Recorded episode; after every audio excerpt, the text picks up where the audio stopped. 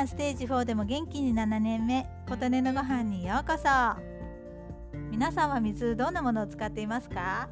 昨日令和4年4月1日水道水の農薬類の目標値等の改正がありましたね。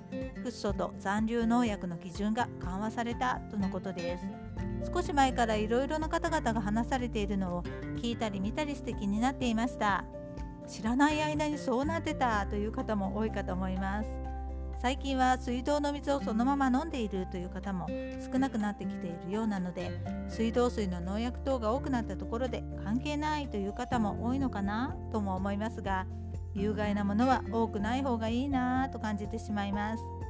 私はポット型の浄水器を使っていますがシャワーやお風呂の水まで浄水はしていないのでちょっと残念な気持ちです。今はトップバリューのポット型浄水器を使っています。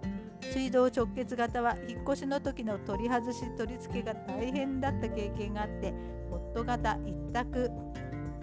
カートリッジの箱を見てみましたが除去できる物質にフッ素が入っていないみたいです。ちょっと残念。交換カートリッジたくさん買ってあるんですが使い切ったら他のものもいろいろ調べてみようかなと思いました。人の体は70%以上水とのこと。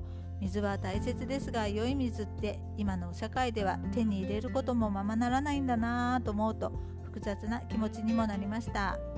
地球をもっと大切にしようと改めて考えた日になりました。あなたの元気を祈っています。琴音のありがとうが届きますように。